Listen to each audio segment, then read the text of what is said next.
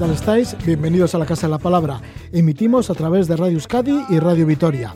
En esta nueva edición vamos a conversar con Tomás Alcoberro, decano de los corresponsales españoles en Oriente Medio. Reside en Beirut desde el año 1970 y es corresponsal del periódico La Vanguardia. Se ha publicado en catalán Tot está perdir, todo está por decir, vendría a ser la traducción al castellano, en donde el periodista Plácido García Planas entrevista a este veterano reportero que cuenta su trayectoria profesional. Vamos a aprovechar para hablar de este libro, le vamos a preguntar algo sobre el libro y también por el valle libanés de La Cadisa, un lugar cristiano muy religioso con conventos, capillas, monasterios incrustados en las laderas rocosas, con grutas habitadas por ermitaños, algunos de los cuales conoce el propio Tomás Alcoberro. Y además, este valle, el Valle de Cadisa, se encuentra la tumba de Gibran Jalil Gibran, el popular autor de El Profeta. Así que hablaremos de algunos aspectos del Líbano con Tomás Alcoberro. Y luego estaremos con Luis Aurelio González, gran conocedor de los picos de Europa, autor de múltiples guías de montaña. Nos va a contar cómo ha proyectado una ruta en bicicleta por la cordillera cantábrica. De momento ha pedaleado desde Vegadeo en Asturias hasta Bustio en Cantabria. Ha ido en busca de puertos, los puertos más interesantes para él y también los paisajes más espectaculares de la cordillera cantábrica. Nos comunicaremos en este programa con el Museo de Zumalacárregui, en Ormatigui, en Guipúzcoa. Ha puesto en funcionamiento este Museo de Ormatigui una exposición virtual sobre mujeres exploradoras del siglo XIX. Estaremos con Miquel Alberdi, documentalista del museo y comisario de la exposición, que nos va a comentar algunas de las semblanzas de estas aventureras que recorrieron el mundo en el siglo XIX. Pero ahora nos acercamos a Beirut, estamos con Tomás Alcoberro.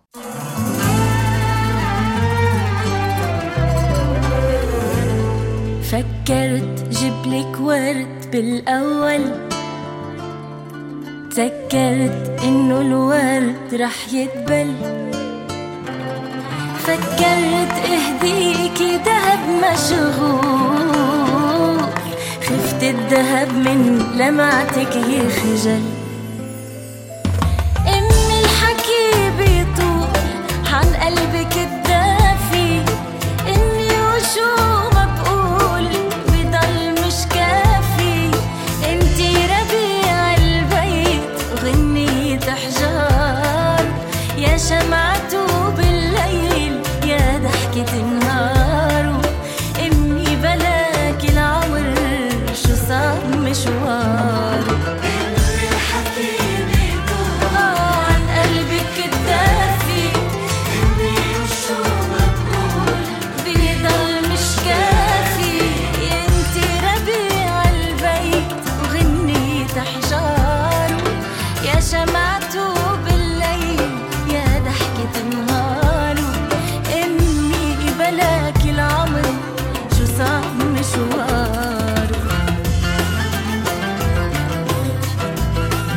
Con mucho sabor mediterráneo.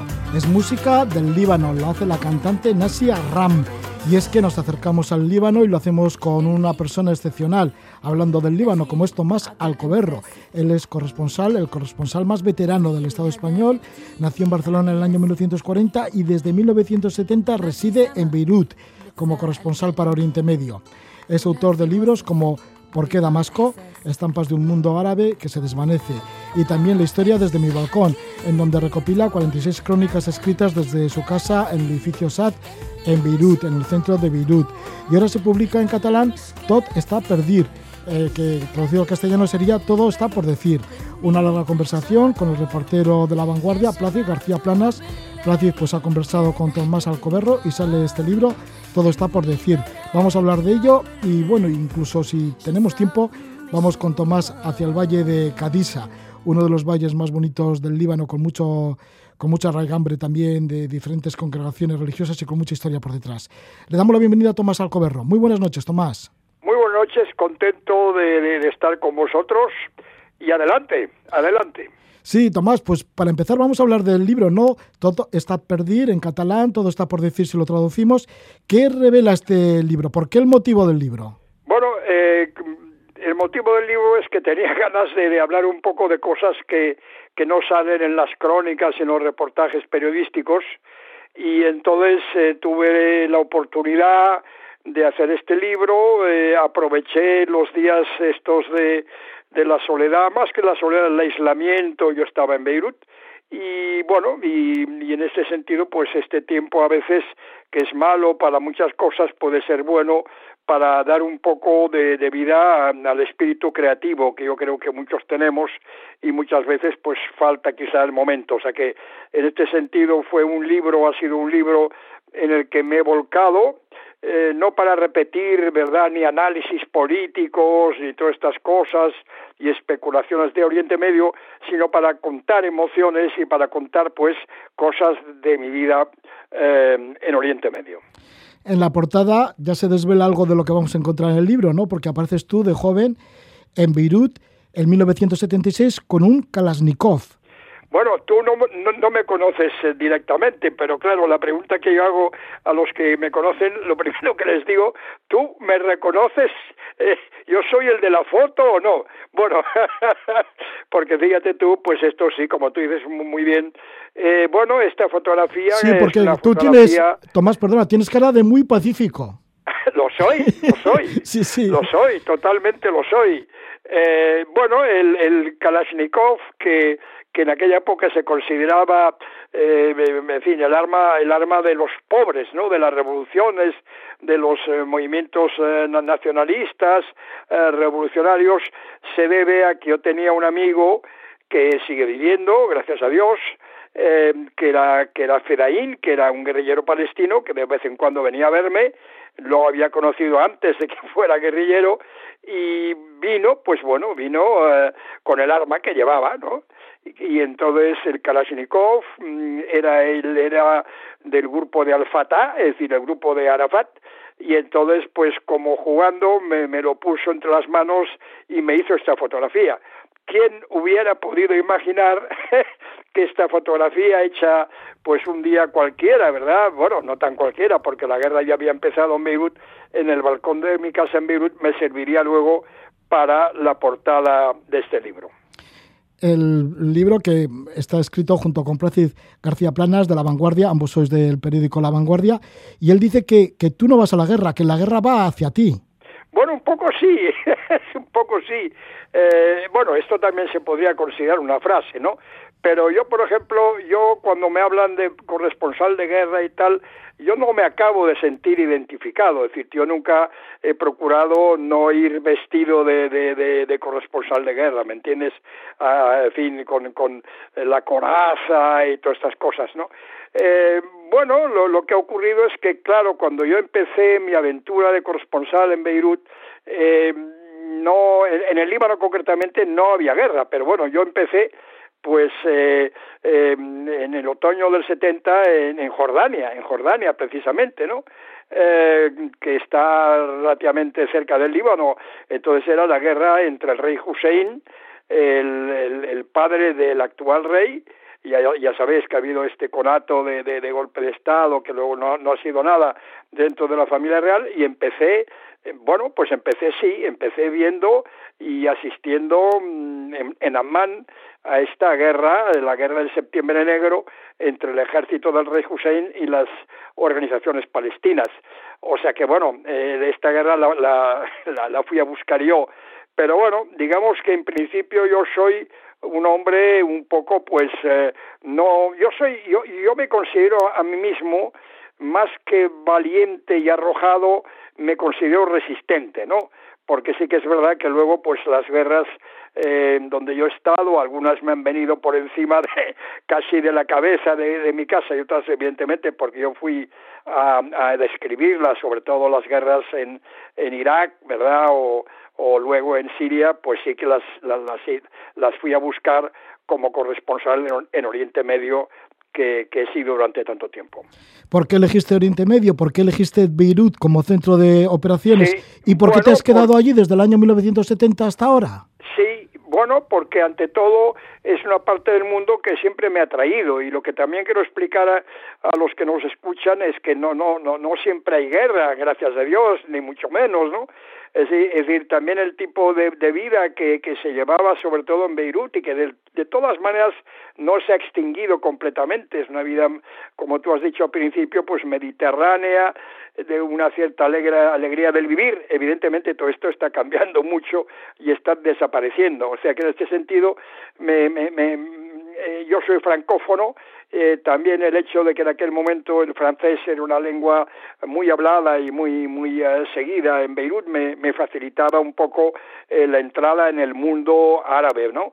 Y luego también, y lo digo con toda claridad, la libertad, la libertad. Es decir, Beirut, pese a todo, ahora sigue siendo, a mi modo de ver, la ciudad más libre del mundo árabe y sobre todo desde un punto de vista periodístico, sin censura, en aquella época había censura por todas partes, sin censura, con libertad de expresión, con facilidad para encontrar a la gente y también, digámoslo todo, con una buena vida. Es decir, Beirut ha sido siempre una ciudad abierta, una ciudad más liberal, eh, más eh, atractiva que otras ciudades árabes. Entonces, eh, por eso yo, como mucha gente, eh, nos, nos, nos, nos quedamos en Beirut eh, porque el trabajo era también mucho más fácil y mucho más, yo diría, incluso fructífero. El Líbano, el país, el Líbano, es un país muy pequeñito, pero sin embargo con mucha historia y seguramente que hay muchos sitios con gran encanto, ¿no? De los que te gusta visitar asiduamente. Uno de ellos puede ser el Valle Libanés de Cadisa. Sí, hombre, ¿quién te lo ha contado? bueno, porque lo sé, porque alguna vez en, en alguno de tus libros nombras a Cadisa, Sí, le, notra- sí. le nombras a Khalil Gibran, al gran Sí, escritor y poeta libanés, y luego porque recientemente también has escrito en La Vanguardia un artículo sobre el Valle de Cadisa, o sea que, Sí. así que también has estado hace poco por allí. Sí, hace unos meses, sí. Bueno, eh, eh, estás hablando de un tema que me, que, que me gusta mucho que lo que lo que lo subrayes, ¿no? Porque en general a veces este tipo de trabajo y de información eh, queda muy en la superficie de las cosas, ¿no? Concretamente como si todos hicieran guerra cada día la guerra, todo esto es falso, ¿no? La gente vive como en todas partes y bueno, y la guerra pues a veces sacude y, y mata y destruye, pero bueno, muchas veces no, no hay guerra, ¿no? Gracias a Dios la mayoría de tiempo no hay guerra. Lo que ocurre es que siempre se habla únicamente de las jornadas de guerra. Estoy contento de que hables de este, de este mm, valle. Este es un valle muy, muy, eh, está, en el, está en el norte del, del Líbano, cerca de Trípoli, de Becharre. Eh, Becharre es muy conocido por los famosos cedros, que por cierto quedan ya muy pocos. Esto de los cedros del Líbano es una imagen ya un poco, ¿verdad? Eh, mítica, pero ya quedan muy pocos cedros. Y entonces este valle, como tú has dicho muy bien, primero es un, bar, un valle muy muy uh, pintoresco, ¿no? Eh, eh, es un valle en donde además desde hace siglos eh, están excavadas, excavadas, ¿eh? lo digo bien, excavadas, pues eh, con, excavados conventos, iglesias de las épocas incluso de la Edad Media casi, ¿no? y, eh, y, más tarde. Y entonces se debe a que como es un bar eh, como es un, valle eh, de muy de muy difícil acceso pues era también un valle refugio no refugio sobre todo de las comunidades cristianas.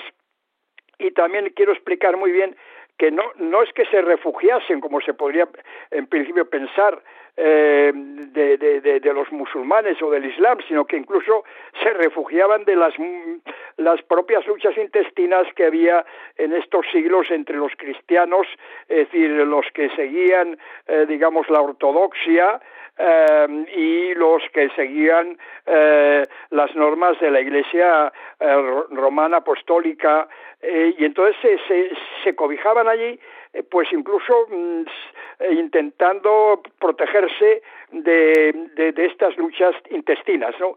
Una de las cosas más curiosas que hay en este valle es que en uno de estos grandes monasterios, como, como digo, hay, que imaginarse eso, ¿eh?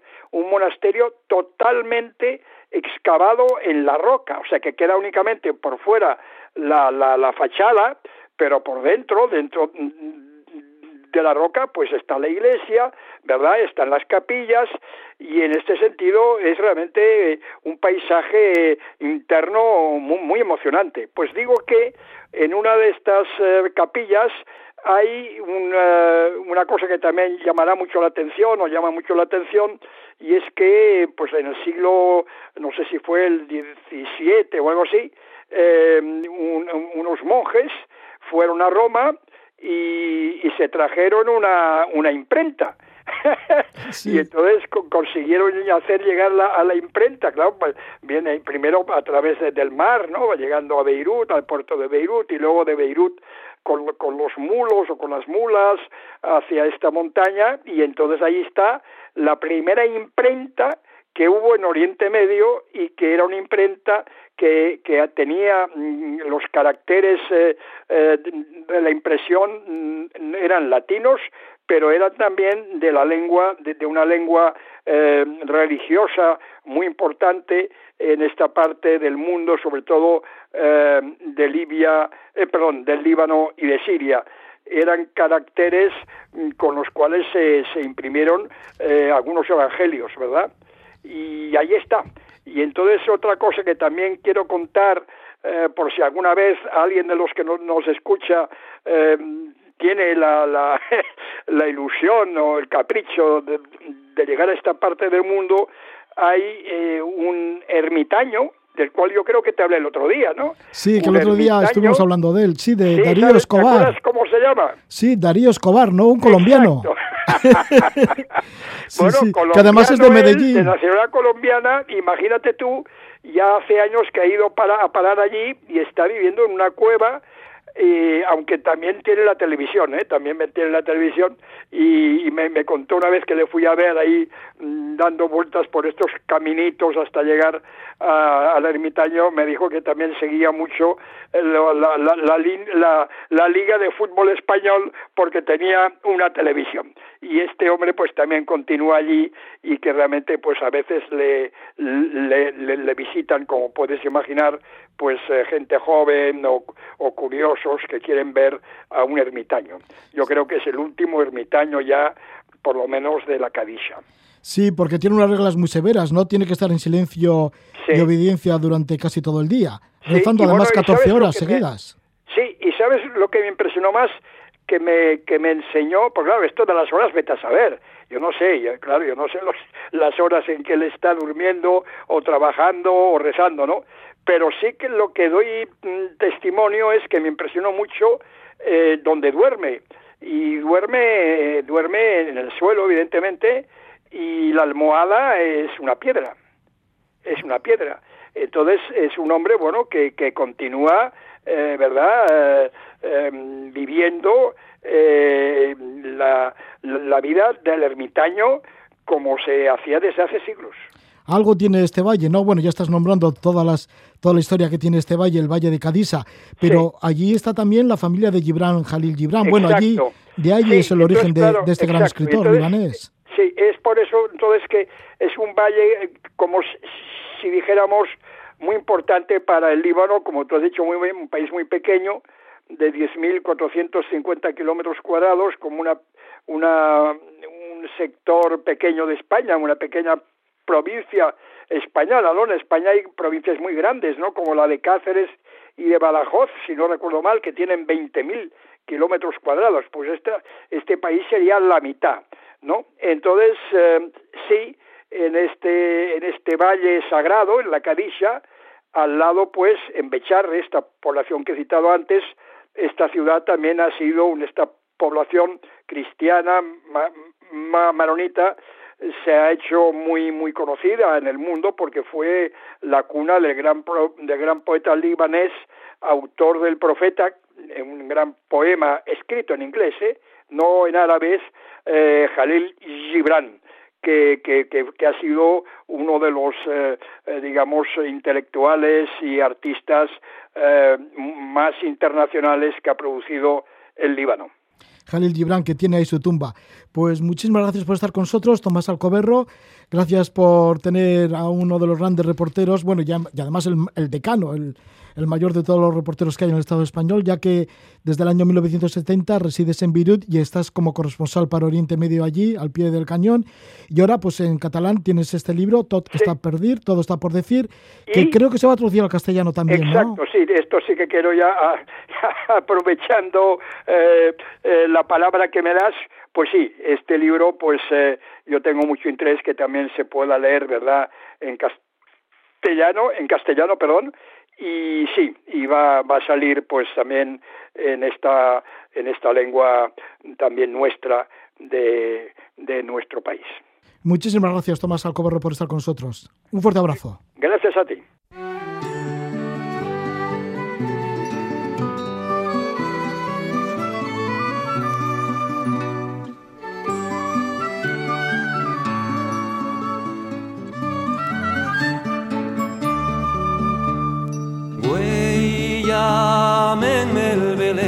Veleta, sí, por lo variable, por lo variable. Si yo soy la veleta, sí, sí, tú y el aire, tú y el aire. Que la veleta, que la veleta, si el aire no la mueve, mi amor, quédase quieta, que la veleta, que la veleta, si el aire no la mueve, mi amor, quédase quieta.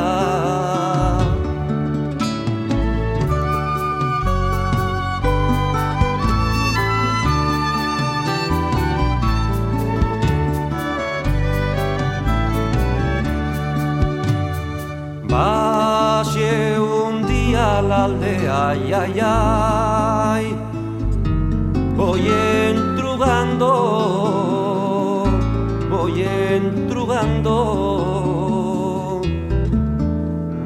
Si hubo un día alguno me ay, ay, ay, que muerramando,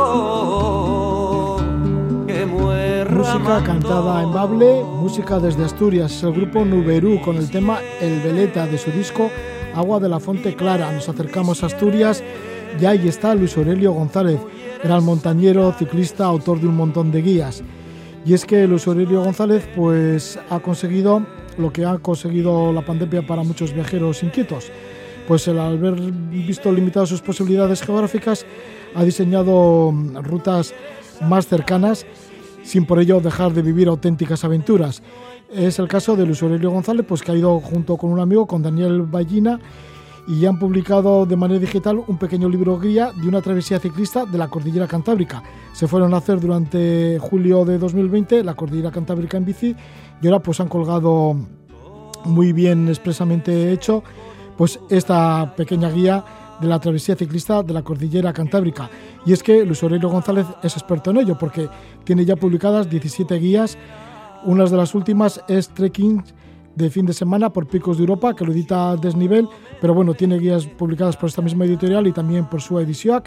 Y esta vez pues nos va a hablar de esta guía que está de momento online, Travesía Ciclista de la Cordillera Cantábrica. Le damos la bienvenida a Luis Aurelio González. ¿Qué tal estás? Muy buenas noches, Luis Aurelio. Buenas noches. Bueno, que, que vives ahí a los pies de los picos de Europa. Sí, Eh, estamos eh, aquí viviendo a los, a los pies de los picos de Europa, sí, viendo en este, viendo cada poco pues el- la- los atardeceres y los amaneceres en, en los picos. Sí, que estás en Cangas de Onís. Y es que vamos a conocer un poquito cómo habéis hecho esta travesía ciclista de la Cordillera Cantábrica y la guía que habéis creado. Pero fíjate que hace dos veranos hiciste el camino del Inca hacia Machu Picchu, esto en Perú. En el verano de 2020 tenías el proyecto de ir a los Dolomitas en bicicleta. Bueno, a moverte por allí por los Dolomitas en bicicleta.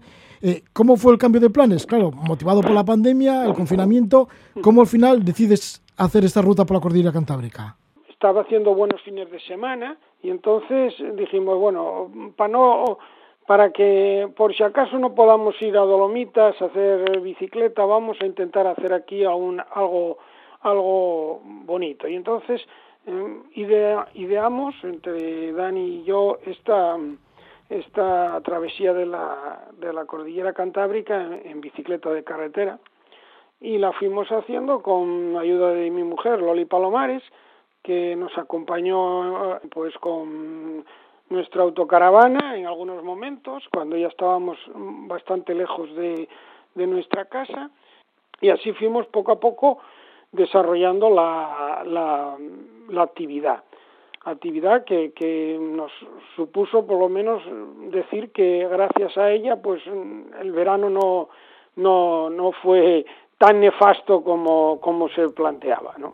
Así que de momento ya habéis hecho ocho etapas, que consta de 768 kilómetros la ruta que habéis marcado y 19 puertos de montaña. Sí, la, eh, en principio salió como una ruta de la travesía de la, de la cordillera cantábrica que bordea un poco Asturias, porque es nuestra región. La idea era empezar, eh, empezábamos en Vegadeo y terminábamos en Bustio, eh, el pueblo que hay en la orilla del, del río Deva, en la margen, en la margen asturiana, después de, de pasar por cinco provincias, porque pasábamos, era Asturias, era Lugo, era León, pasábamos también por, eh, por un poco de Palencia y, Cantabria, ¿no?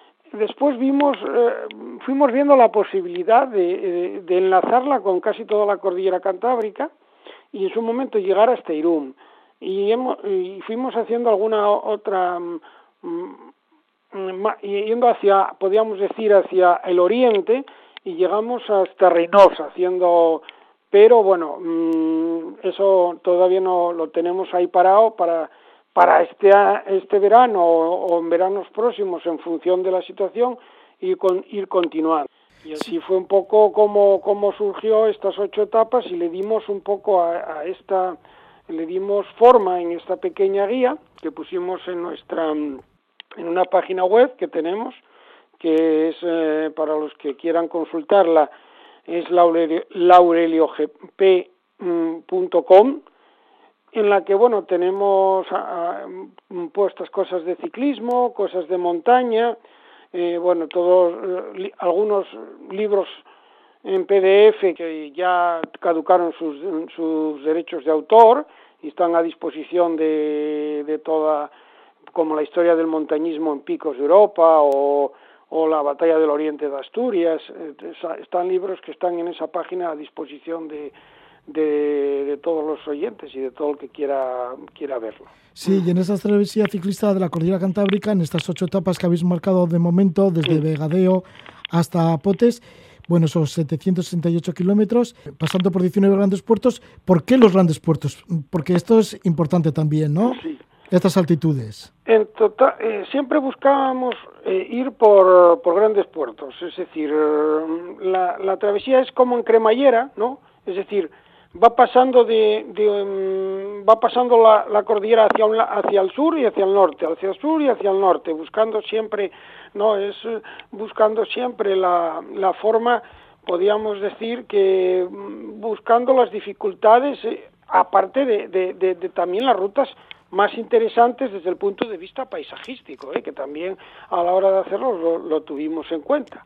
Y entonces, de esa forma, pues hicimos mm, un total de unos 10 puertos de primera y, y, y 9 puertos de segunda, que, que y marcan un desnivel positivo, bueno, positivo y negativo, porque ya que mm, su, su, salimos prácticamente de, de, de, del nivel del mar en la, en las, en la etapa eh, inicial y en la final, y son 14.518 metros de altitud positiva, ¿no? Y, y, también negativa.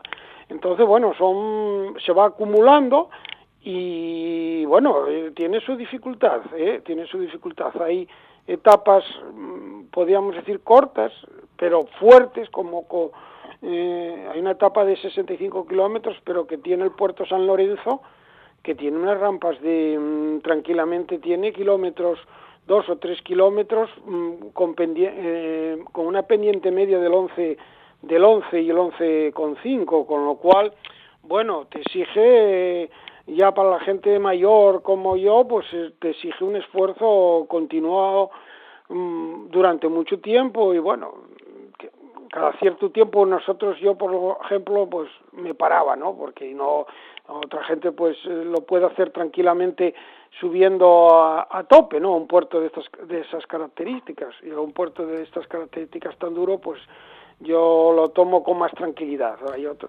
Después también había hay hay puertos muy largos, hay puertos muy largos como como el de Piedras Luengas, son casi 30 kilómetros de puerto, o Leitariegos, casi 26 kilómetros de puerto, Ventana, unos 22 kilómetros de puerto, o San Isidro, también mm, unos 18, 19 kilómetros de puerto, Pontón, otro de los mm, que unido con Pan de Rueda, pues estamos hablando también de unos 24, 25 kilómetros de, puerto, ¿no? Con lo cual, el que quiera verdaderamente, pues, hacerlo de una forma deportiva, es decir, a tope, tiene, tiene bastante terreno donde, donde puede donde puede sufrir, ¿eh? si quiere.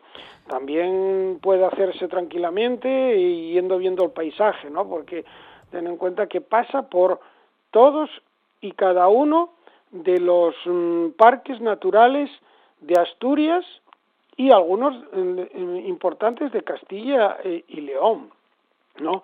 Así eh, pasa por zonas mm, como los Oscos, que, que son una reserva protegida, pero además pasa también por, por el Parque Natural de Somiedo, eh, cuando vas vas bajando el puerto de Somiedo, no te encuentras los característicos característicos carteles diciendo atención, posible eh, cruce con osos, ¿no? Entonces, bueno, eso ya ya ya te, te da la, la imagen de dónde estás, ¿no?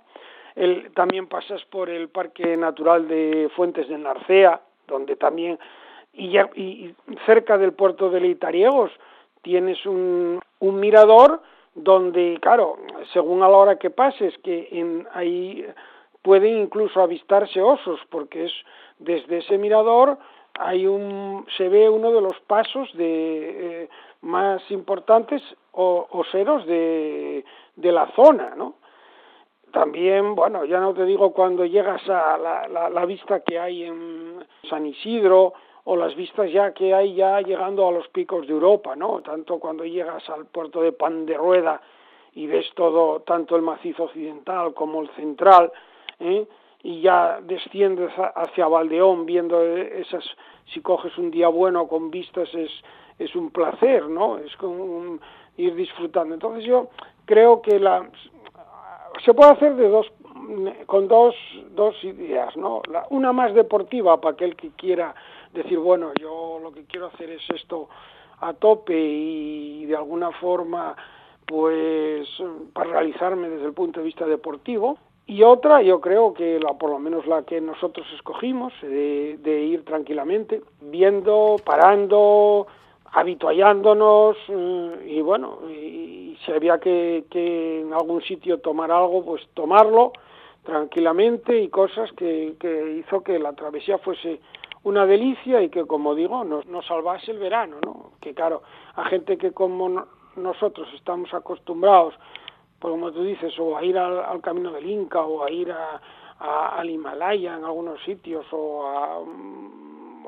o a la Cordillera Blanca, pues bueno, pues mm, parecía que nos quedaba ya un poco mutilado pues, por la por la pandemia y nos hacía quedarnos en casa, ¿no?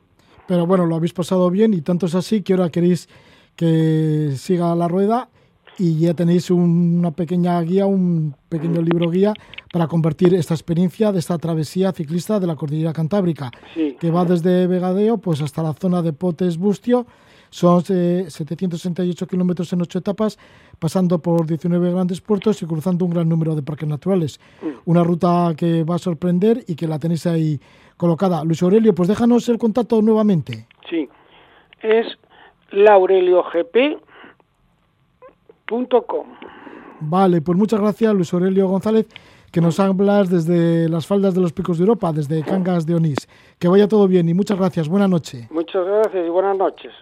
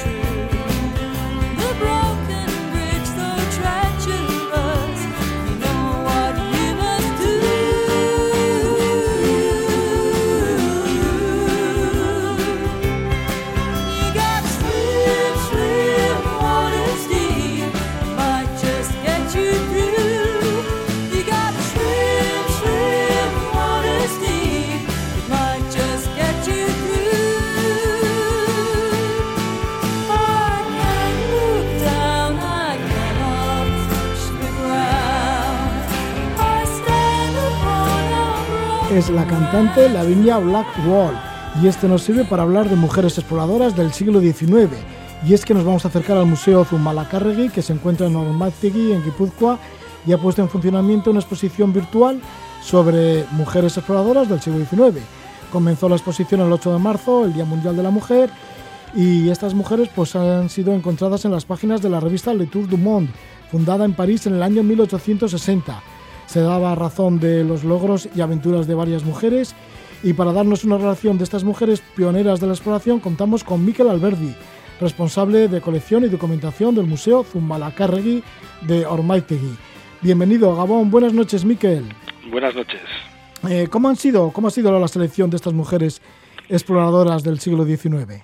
Bueno, eh, en el museo tenemos una colección bastante interesante de los primeros 16 años o así de esta revista Le Tour du Monde que has comentado, en la que, claro, fue la primera revista exclusivamente dedicada a viajes y estuvo, bueno, eh, durante muchos años informando sobre los viajes que se estaban haciendo justo en, en ese momento, ¿no? Ese es un momento clave para las exploraciones y, bueno, puedes encontrarte con los relatos de Livingstone, Stanley, en fin, todos los viajeros esos que son tan conocidos y al mismo tiempo pues otros que no son tan conocidos no eh, iban publicando semanalmente estos relatos y entonces eh, hemos buscado hemos buceado un poquito en la revista porque no hay muchas mujeres pero eh, en estos años hemos encontrado por lo menos a estas cuatro hay alguna otra más pero estas cuatro con las que hemos empezado a hacer una pequeña serie que vamos publicando en nuestro blog.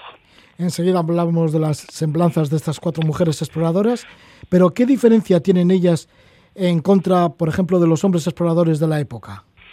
Bueno, eh, en principio viajan muy parecido. Es decir, en esta época sí que viajar era una aventura total porque se metían en territorios de los cuales todavía no había mapas. ¿no? Siempre, desde luego, desde la perspectiva europea, evidentemente los indígenas conocían esos territorios, pero los europeos iban prácticamente a ciegas y muchas de ellas pues van como iban sus, sus compañeros masculinos en, en la época.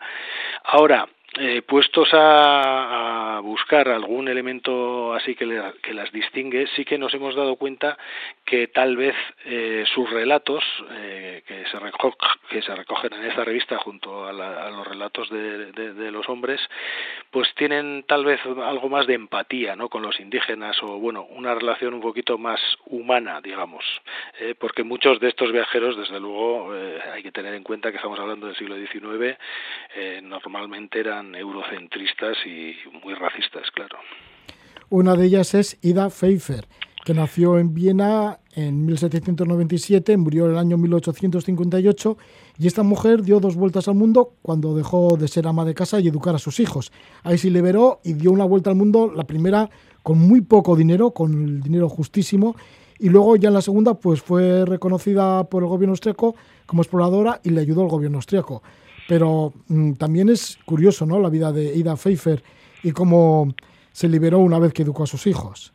Pues sí, la verdad es que es un caso curioso eh, el de esta mujer que hasta los 45 años hizo una vida de ama de casa normal y corriente ahí en Viena y una vez eh, se liberó, digamos, de la crianza de sus hijos, pues decidió, pues eh, eso, ponerse a viajar y entre los años 46 y 48 dio su primera vuelta al mundo pues eso, pasando desde por Brasil, eh, por supuesto cruzó el Cabo de Hornos, el Pacífico, estuvo en China, eh, además mezclada en alguna revuelta xenófoba y que, que casi pierde la vida, luego cruzó eh, la India en elefante, en fin, un viaje increíble.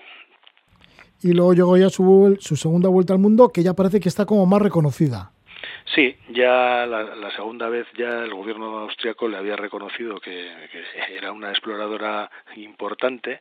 Ya fue tres años después, en, en el año 51, y en este viaje, bueno, eh, volvió a hacer también bueno, algunas eh, aventuras eh, importantes, como por ejemplo cruzar las selvas de Borneo, donde pasó algo así como seis meses y convivió durante tiempo con los cazadores de cabezas, los Dayaks, que bueno, era una tribu muy poco contactada hasta entonces y bueno, digamos que, que eh, ahí también demostró su capacidad de adaptarse a, la diferente gente, ¿no? Y, y salir, pues eso, entera.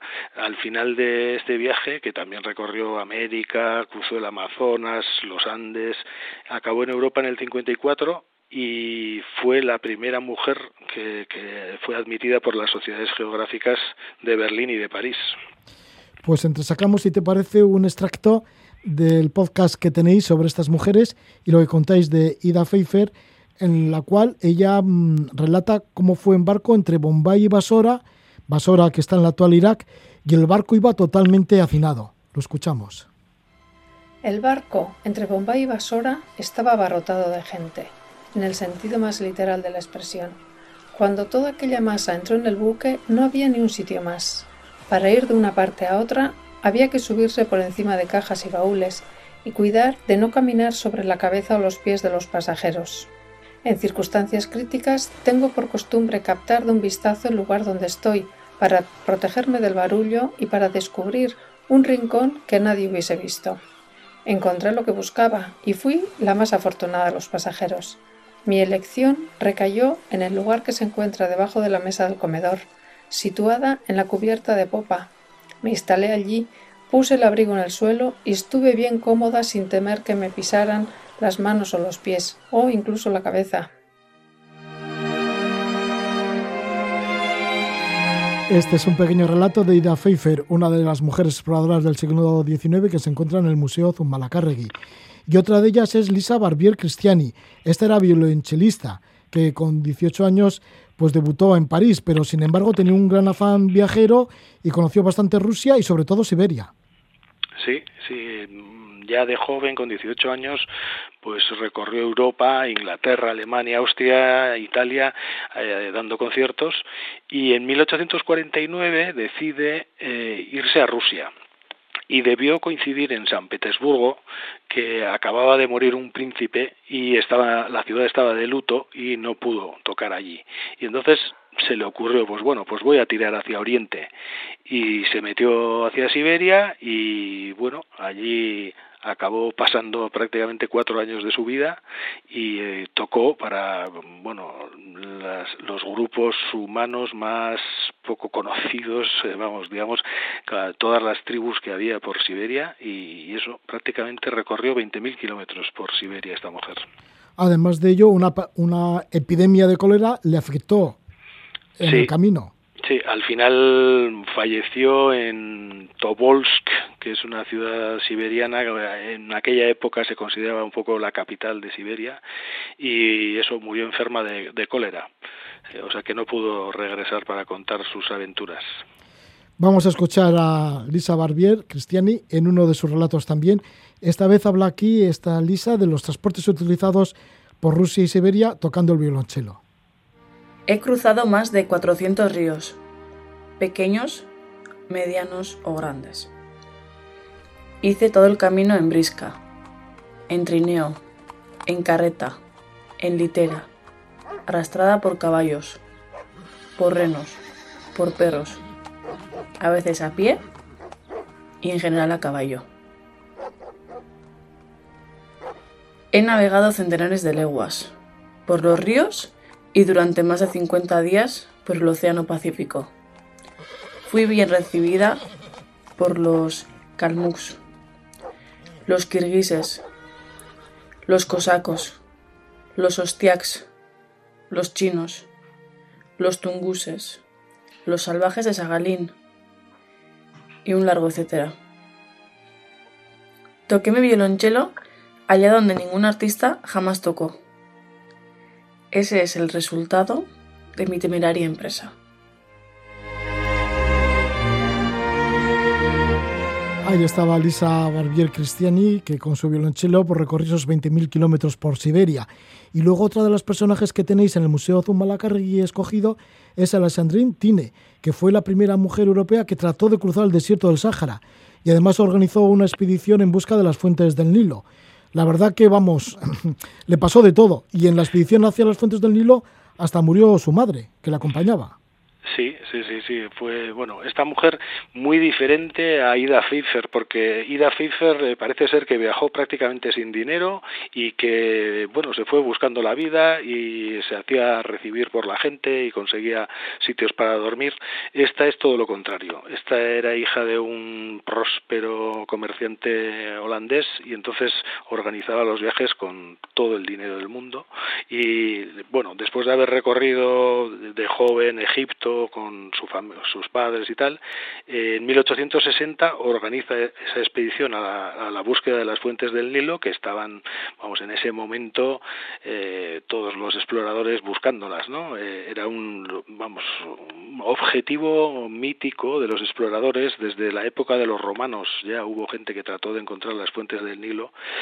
Podemos comentar, curiosamente, que también tenemos un vasco que creyó encontrarlas, Antoine Dabadí, eh, también estuvo eh, por esa zona, por Etiopía, y volvió a París en los años 40 pensando que en 1848 que había encontrado las fuentes del Nilo, aunque luego se demostró que, que se había confundido, pero en medio de todas esas expediciones los mejores exploradores estaban por allí, Barton, Speke, Baker.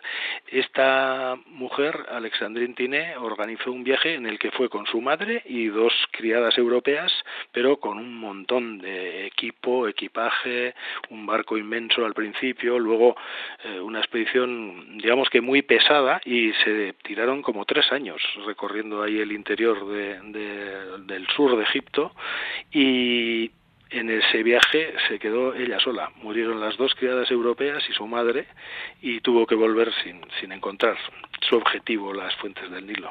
Sí, y además de eso luego quiso cruzar el Sáhara y para ello montó una gran caravana, ¿no? Por el desierto con más de 200 personas y Sí, varias sí. toneladas de equipaje que llevaban. Igualmente, ahí también hizo una super expedición, organizó, o sea, se pasó varios años pues, eh, por el Mediterráneo haciendo cruceros y tal, entre el primer viaje y este último, el de tratar de cruzar el Sáhara, pero ahí también, bueno, eh, los historiadores así que han estudiado, bueno, su- sus proyectos y tal, le, bueno, re- reconocen que eh, organizaba expediciones demasiado pesadas, demasiado voluminosas y en este caso además tuvo la mala suerte de cruzarse con una tribu tuareg. Había tenido bastantes relaciones ya con, con diferentes caudillos eh, tuaregs, pero eh, pues se cruzó con uno que le vamos le miró mal o en fin no no no pudo continuar el viaje porque murió allí eh, asesinada por por un un tuareg en el desierto del Sáhara.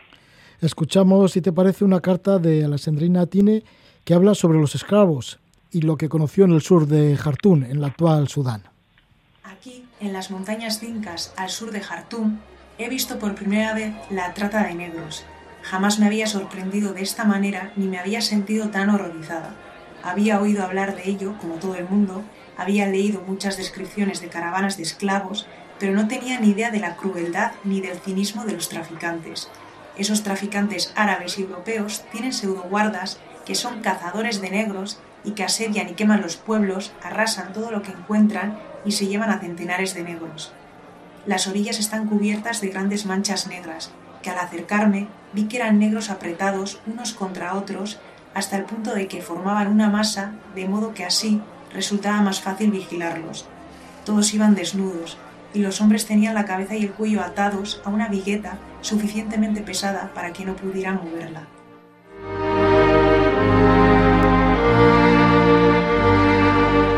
Alessandrina Tine, que nació en La Haya, en Holanda, en el año 1835 y murió en Morsuk, en Libia, en el año 1869.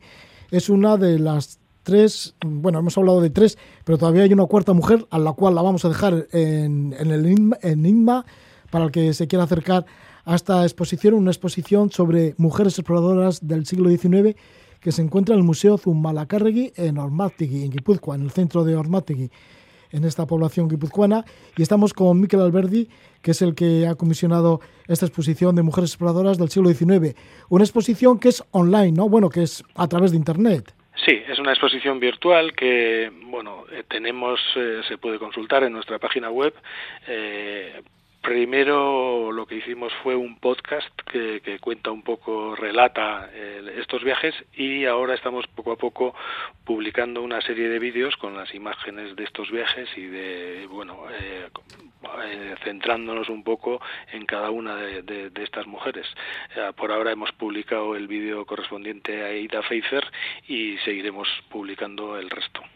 Muy bien, pues ya estaremos atentos. Muchísimas gracias por estar con nosotros, Miquel Alberdi, desde el Museo Zumalacárregui, y que vaya bien con esta exposición Mujeres Exploradoras del siglo XIX. Gracias a vosotros. Agur, eskerkasko. Agur. Miquel Alberdi, comisario de esta exposición Mujeres Exploradoras del siglo XIX. Escuchamos a María Rivero con el tema Iñora. Aquí se acompaña además de Suriñe Hidalgo, María Rivero que estará actuando dentro de la edición número 16 de Música de Bolsillo. Un festival que se va a celebrar diferentes viernes. El primer viernes, el 9 de abril, estará María Rivero junto con Tribu Banda. Esto va a desarrollarse en el Instituto Bertendona en Bilbao. Que disfrutéis, que vaya bien la noche, Gabón.